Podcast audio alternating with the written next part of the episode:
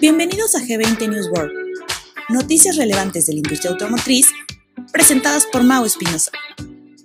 Comenzamos. Hola amigos, ¿cómo están? Bienvenidos a esta semana 5 del 2023, donde arranca ya también el mes de febrero. Se acabó el primer mes del año y con eso quiere decir que ya empezamos a establecer claramente, claramente nuestro, nuestras estrategias para este año. Una cosa es lo que logramos en el mes de enero, pero lo importante es que acuérdense que cuando arrancamos todos los años tenemos este periodo inicial que realmente establece el tono del resto del año. Es muy importante que hayamos tenido un buen, un buen mes de enero, no necesariamente resultados, evidentemente, por supuesto, siempre vamos a querer los resultados, pero en este momento me refiero más a la estrategia de largo plazo del año. Lo que realmente estamos tratando de lograr en el, transcurso del año y enero debió haber establecido ya esos primeros pasos, esos primeros cimientos, esas primeras conversaciones, eh, ese aclaramiento de la visión de hacia dónde va el año, que no sea un año donde repite mes tras mes, tras mes, tras mes, porque cuando caemos en ese juego, es un juego muy peligroso, realmente es un juego muy peligroso. Tenemos que tener bien establecido qué es lo que estamos construyendo este año, que quede muy clara la visión, que sea una visión que se vuelva nuestra narrativa constante y a través de eso seguir creciendo. Vamos a hablar un poquito más de esto, pero vamos a entrar en tema con nuestras noticias de esta semana. Vamos a hablar un poco también de temas que van a seguir surgiendo derivado de la Convención de la Nada. Uno de ellos, uno de ellos, y yo creo que con esto quiero empezar, eh, es importante porque está dentro de nuestras áreas de postventa, en nuestros talleres mecánicos. Acá en Estados Unidos, un, un, un dato importante es eh, la rotación, bueno, no, no, tanto la rotación, la falta de técnicos y mecánicos en nuestros talleres. Hay dos elementos claros en ellos. El primero es elemento relativamente justificable y fácil de entender, ¿no? Este, que son mejores condiciones de trabajo, prestaciones, sueldos, etcétera, etcétera, etcétera. Todo lo que tiene que ver con compensación y las oportunidades que están existiendo también en, un mercado donde están creciendo los, los, precios, que es parte de esta inflación mundial que estamos viviendo. Una vez más, es una inflación mundial, no es una inflación de un país en específico. No hay que cortarnos las venas. Esto es algo que eh, son ciclos económicos. Y hoy, en una, en una economía más globalizada, y esto las generaciones nuevas somos, somos más susceptibles de entenderlas, conste que ya me puse ahí, aunque a lo mejor no lo soy tanto, este, que las generaciones de eh, baby boomers, este, donde sí eran países más aislados. Hoy, hoy, hoy trabajamos más en conjunto y entonces lo único que hacen estas eh, recesiones mundiales, que no es una recesión, pero estos ajustes mundiales en economía, este, es que nos afectan, nos afectan a todos de más o de menor forma. Pero bueno, la otra parte en los mecánicos que está sucediendo, y sería muy importante que lo checáramos en nuestras agencias, porque es un dato muy interesante, es la salida o el retiro de estos mecánicos expertos que son prácticamente baby boomers, los principios de la generación X, o sea, ya es gente que se, están saliendo más rápido que técnicos y mecánicos jóvenes que están entrando de las nuevas generaciones. Y ese es un tema que este, al tener estos cambios importantes, eh, pues nuestros talleres están empezando a, eh, a no tener el personal, no tanto el personal adecuado, pero la velocidad con, este, la cual este, este personal experto trabajaba. Entonces empezamos a tener personal joven, empezamos a tener personal nuevo, nuestro personal experto, nuestro personal que nos da la velocidad en el taller empieza a salir, eh, por edad principalmente por momentos de retiro. Este, y entonces estamos viendo, o se está viendo estadísticamente, que los tiempos de trabajo empiezan a alargarse, es decir, la proeficiencia en nuestros talleres, si no estamos midiendo la proeficiencia, eh, se está viendo afectada. Este, entonces, eh, por ahí les dejo ese tema. Fue un tema interesante de estar discutiendo en, en términos eh, económicos de lo que es postventa. Y, la otra parte, la, parte nueva que viene es el cambio natural que vamos a ver en nuestros talleres eh, mecánicos, eléctricos, computacionales. Ya no necesariamente van a ser talleres mecánicos. Eh, vamos a seguir teniendo una parte importante de esa, por supuesto. O sea, vamos a, a seguir teniendo eh, este, el vehículo de combustión interna que va a seguir funcionando por muchos años todavía. Em, y luego vamos a una de las noticias, ¿no? Como, por ejemplo, Stellantis, eh, y me voy a adelantar esa noticia porque creo que amarra muy bien esta plática. Stellantis se va a enfocar en vehículos híbridos de etanol para, para América del Sur. Y esto, esto salió ahora en una noticia eh, a través de Retours en Sao Paulo el 31 de enero, donde eh, no nada más ellos, pero este, dice la, eh, es una iniciativa en la cual a través, a través de, de, las canales pertinentes allá en Brasil, se anuncia como va a haber esta Stellantis, va a empezar a producir estos vehículos de, híbridos de etanol, este, donde va a tener tres plantas, una en Brasil y dos en Argentina. Este, y bueno, parte, parte eh, importante de esto es que están trabajando fuertemente en, en, en el vehículo híbrido más que el eléctrico. Y aquí retomamos el punto que hemos platicado en el pasado, que el concepto es cero emisiones, no necesariamente eh, electrificación.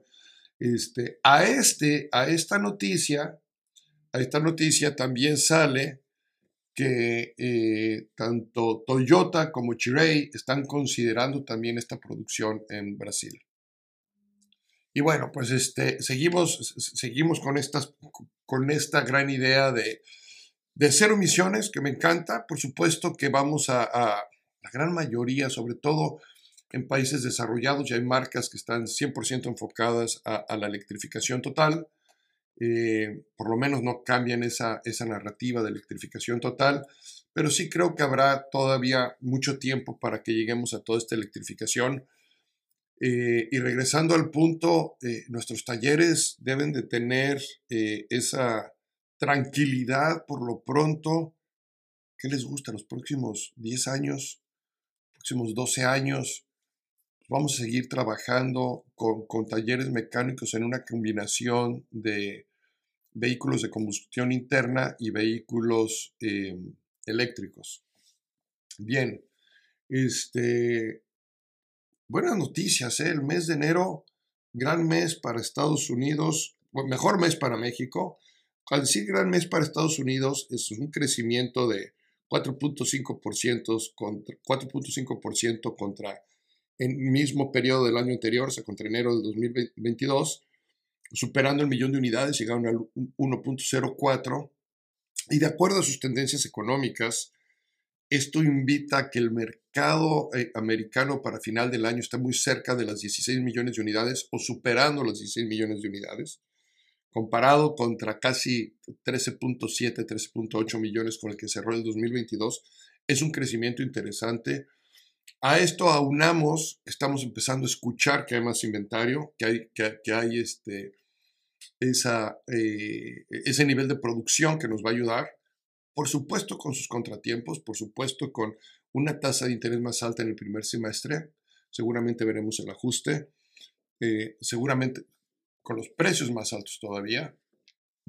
Bueno, y México, México con un gran, con un gran mes de enero, un gran mes de enero comparado contra enero del año pasado. Hay que, hay, que, hay que hacer esa aclaración. Es un gran mes de enero comparado contra enero del año pasado porque es un 20%. Y aquí entra ese concepto importante de lo que les platico yo que a mí me gusta más compararme contra los meses más recientes. Un año ha pasado muchas cosas. Entonces ese 20% puede ser de entrada muy alentador. No estoy diciendo que no. Este, puede ser, pero también, nos, también nos, nos dice algo que sucedió hace mucho tiempo. Entonces, por otro lado, yo veo, ok, ¿y qué pasó en los últimos tres meses? Entonces, porque hablando de un crecimiento del 20%, aparentemente eh, sería, eh, sería un buen mes, ¿no? contra el último trimestre ya veíamos que venía una tendencia, a lo mejor el crecimiento no es tan fuerte, pero sí hay marcas que definitivamente, marcas que, que los mismos dealers lo sienten, y esto es algo importante, y algunas marcas lo, lo, sienten más y otras menos. Nissan, Nissan con el crecimiento que tuvo contra, contra el año pasado, este, con enero contra enero, es un crecimiento del, 20, del veintitantos por ciento, ¿no? 22, 22.3% si no me equivoco. Aquí, aquí, debo de tener, aquí debo de tener el dato. Eh, Nissan tiene un crecimiento del 22.3% de acuerdo a los primeros reportes que saca la INEGI y que reporta AMDA en México. Eh, General Motors tiene una caída del 10.3%. Eh, pero para los distribuidores General Motors esa caída significó más. ¿Por qué? Porque los últimos meses del año traían una venta mucho más alta. Entonces, mientras que para la marca pudiera ser un 10.3% comparado contra el, año pasado, en la operación lo sentimos más fuerte porque nuestro pasado reciente, en los últimos meses, viene este ajuste. Entonces, esto es importante, sobre todo a nivel operativo, porque tenemos que planear para eso por un lado, por otro lado nuestros gerentes deben de saber reaccionar ante este cambio que van a tener o que están teniendo actualmente y que nuestra, y que nuestra gente lo está viviendo eh, eh, en las agencias, nuestros vendedores lo están viviendo en las agencias y tenemos otra vez el lado, el lado contrario, ¿no? Donde vemos que el grupo Volkswagen tiene un crecimiento como grupo impresionante, casi del 30%, del 28.8%, empujado principalmente por SEAT, eh, contra el año pasado, una vez más, contra enero del año pasado. Los distribuidores Volkswagen tienen un crecimiento de casi el 10% enero contra enero. Este, sin embargo, los distribuidores Volkswagen sienten un crecimiento mucho más fuerte. ¿Por qué? Porque los últimos meses del año, contrario a lo que pasaba en otra marca, tenían menos disponibilidad de inventario, habían sido meses más difícil para ellos, entonces les da, les da un respiro importante a nuestros distribuidores Volkswagen, lo cual, lo cual nos da mucho gusto que, suceda. Siempre nos va a dar gusto ver estos crecimientos en, eh, e, e, la industria, a los clientes, eh, porque al final del camino estamos poniendo eh, la economía a andar. los distribuidores tienen una, una cantidad importante de, empleados, de familias que dependen de estas agencias. Eh, y estas familias, este, pues, la medida en que el, negocio le va mejor, también ellos pueden crecer. Entonces, es importante entender, e, entender esta parte. Eh, se, espera, se esperan mejor, eh, mejores este, inventarios de acuerdo a Gors Intelligence, una, empresa en Estados Unidos que es la que se dedica a medir esto, este, eh, nos decía que el, inventario, fíjese bien, el inventario, inventario de unidades, este dato no lo tenemos en México, este, y va a ser importante conseguirlo, pero en Estados Unidos nos dice que hay un incremento del 51% en inventarios de un año contra el otro. Del inventario que había a, principios del 2021, eh, perdón, a principios del 2022, el inventario inicial de 2022 contra el inventario inicial de 2023 es un 50% más alto. Entonces, eh, en, eh, próximamente sacaremos algo de información al respecto, a lo mejor en porcentaje contra los inventarios promedios de las agencias G20 o que reportan con, con, en los grupos 20 para poder identificar ese, ese efecto. Eh, en, los próximos eh, podcasts estaremos hablando de ellos. Entonces, bueno, tenemos ahí eh, ese tipo de, información, de arranque, es importante ver cómo cerró. Buick GMC en Estados Unidos, Bob Mandal, chairman de Buick GMC en el Consejo Nacional de Dealers, este, dicen que han tenido grandes, grandes eh, decisiones que tomar en relación a los vehículos eléctricos, que los inventarios están mejorando para el cierre o que mejoraron para el cierre del, del 2022 y que esperan que este inventario siga mejorando. Entonces, por ahí, fíjense, por ahí esta marca o estas dos marcas, GMC Buick, empiezan a hablar de, un mejor inventario. De la misma forma, hablan, eh, hablan otras, otras marcas que están esperando que, los inventarios eh, mejoren en el transcurso del año. Bueno, recientemente, en otras noticias que, hablaba, que, se escucharon mucho, Tesla al final del año pasado hizo eh, o ofreció incentivos importantes en el mercado incluyendo Estados Unidos, China y Europa. Y arrancan, arrancan el 2023 todavía con una reducción de precios este, y algunos hasta del 20%. Recientemente Ford Motor Company dice, ¿sabes qué? Se me antoja que es una buena idea. Sigue la idea. Eh, Volkswagen acaba de decir que ellos no le entran a ese rollo, que ellos no van a bajar. Mary Barra hace lo mismo en una noticia que, estuvimos viendo, este, em, eh, ella habla que, este, fíjense bien, los voy a tratar de leer verbatim lo, que dijo. Dice, el plan de, de, eléctricos de General Motors es un plan sólido y no requiere ajustes en precios. Es un plan bien instrumentado que entiende los caps, o sea, los niveles de, de precio para que puedan entrar dentro de la elegibilidad de los eh, créditos que el gobierno ofrece en base al precio y lo que te ofrece de reducción de, en, el impuesto. Entonces también es otra que, dice, a ver, Tesla, eh, pues qué buena, qué gran idea la tuya, a lo mejor no sé si sea tan gran, estoy siendo un poco sarcástico ahí, pero nosotros no vamos a reducir precios. Este, si Ford te siguió en reducción de precios, pues cuestión de Ford, ya son varios los que no estamos. Entonces, vamos a ver qué sucede ahí, se vuelve muy interesante porque siendo la marca que disrumpió eh, la industria, ahora este, pues, se, avienta, se avienta a otra, ¿no? Entonces vamos a ver qué, qué pasa con, con esa parte de los precios. Otro dato que es interesante, también sale una noticia, porque hablamos mucho de, de, la venta de vehículos eléctricos en Estados Unidos y cómo ha crecido, pero no hay que perder de vista porque esta noticia es interesante, que el 40% de todos los vehículos cero emisiones, ni siquiera eléctricos, es cero emisiones, el 40% se vende en el estado de California. El 40%, ¿eh? Este, entonces, bueno, eh, es, eh, eh, es, un dato interesante a considerar porque California está, está mandando, por, por un lado está mandando por ahí, por otro lado te dice cómo todos estos números que te hablan pues no es todo el país, es simplemente un Estado que está cargando fuertemente con esta parte. Em, entre otras noticias, pues hay que festejar los 25 años de los autobuses Mercedes-Benz en México. Están cumpliendo 25 años.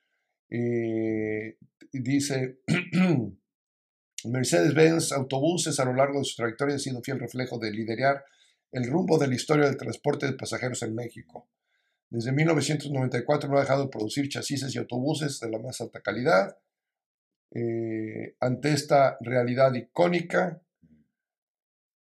eh, nuevamente se consolida, como líder del mercado. Pues felicidades a Mercedes-Benz Autobuses por sus 25 años. Ya habíamos hablado que enero tuvo un, incremento del 20% en unidades. Y bueno, amigos, este, arranca el segundo mes, el segundo mes del año. Seguramente estaremos haciendo revisiones al, cierre de enero, eh, pero estas revisiones ya las estamos haciendo seguramente el día 6. Eh, esta semana, y con esto quiero terminar, platicaba con un, que, con, unos, con un grupo de distribuidores, par de ellos, y hablábamos justamente de este inicio de mes. Eh, inclusive tuve el, privilegio de estar en, en uno de ellos y tener la junta de arranque con, los gerentes de, la, de, este grupo. Y una de las cosas que platicábamos es, más allá, eh, o la forma en la que quise platicar, y esto se los dejo a manera de reflexión, más allá de cómo te fue, la pregunta clave es qué pudimos haber hecho mejor. Porque luego dejamos de reflexionar, nos vamos directo al resultado y dejamos de reflexionar. No te estoy preguntando qué te hubiera gustado que fuera mejor, tú como gerente, tú como líder de tu departamento o de tu agencia, ¿qué pudiste haber hecho mejor? ¿Cuáles una o dos acciones que, te, que pudiste haber hecho mejor porque estaban bajo tu control, porque te diste cuenta que estaban ahí y, y, que hoy a manera de reflexión lo estás viendo? Y no estoy diciendo que en su momento no lo hiciste porque no quisiste. La rutina nos gana, nos gana la presión, tenemos el cierre del año también. O sea, entiendo todas las situaciones que existen del día a día. Y por eso es importante preguntarnos y darnos ese espacio para reflexionar. Y luego, por otro lado, ¿qué es lo que va a hacer que el mes de febrero sea extraordinario? Y entonces tenemos que empezar con ese mindset. No quiero que el mes de febrero sea bueno o el mes que estoy arrancando, para el caso que sea, no importa el, mes en el que esté, pero cuando estoy arrancando yo tengo que visualizar claramente qué es lo que va a hacer que mi mes sea extraordinario. Y si es extraordinario, quiere decir que está fuera de lo ordinario, está fuera de lo normal, está fuera de lo presupuestado. Yo sé que hicimos un presupuesto, yo sé que hicimos un plan, yo sé que hemos estado trabajando sobre eso, que asegurándonos que cumplimos los pasos, lo hemos platicado en los podcasts anteriores, pero en este momento mi pregunta para ti es, este mes, este corto plazo, esta semana, las próximas tres semanas, ¿qué va a hacer que sea extraordinario? ¿Qué tienes que hacer tú? Porque lo que controlas para que el mes realmente sea extraordinario. Y los dejo con, esa, con ese pensamiento, los dejo con esa reflexión. Muchas gracias, estamos en contacto, gracias por sus mensajes. Voy a seguir hablando de, los temas que, que, se vieron en la nada. Poco a poco tenemos que seguir viendo noticias, tenemos que seguir viendo algunas cosas, pero poco a poco voy a ir metiendo, este, hay mucha, hay mucha tela de dónde cortar. Este, que tengan muy buen día, donde quieran que estén. Gracias por escucharme. Gracias por mandarme sus mensajes. Seguimos en contacto. Hasta luego. No te pierdas el próximo episodio de G20 News World, todos los lunes.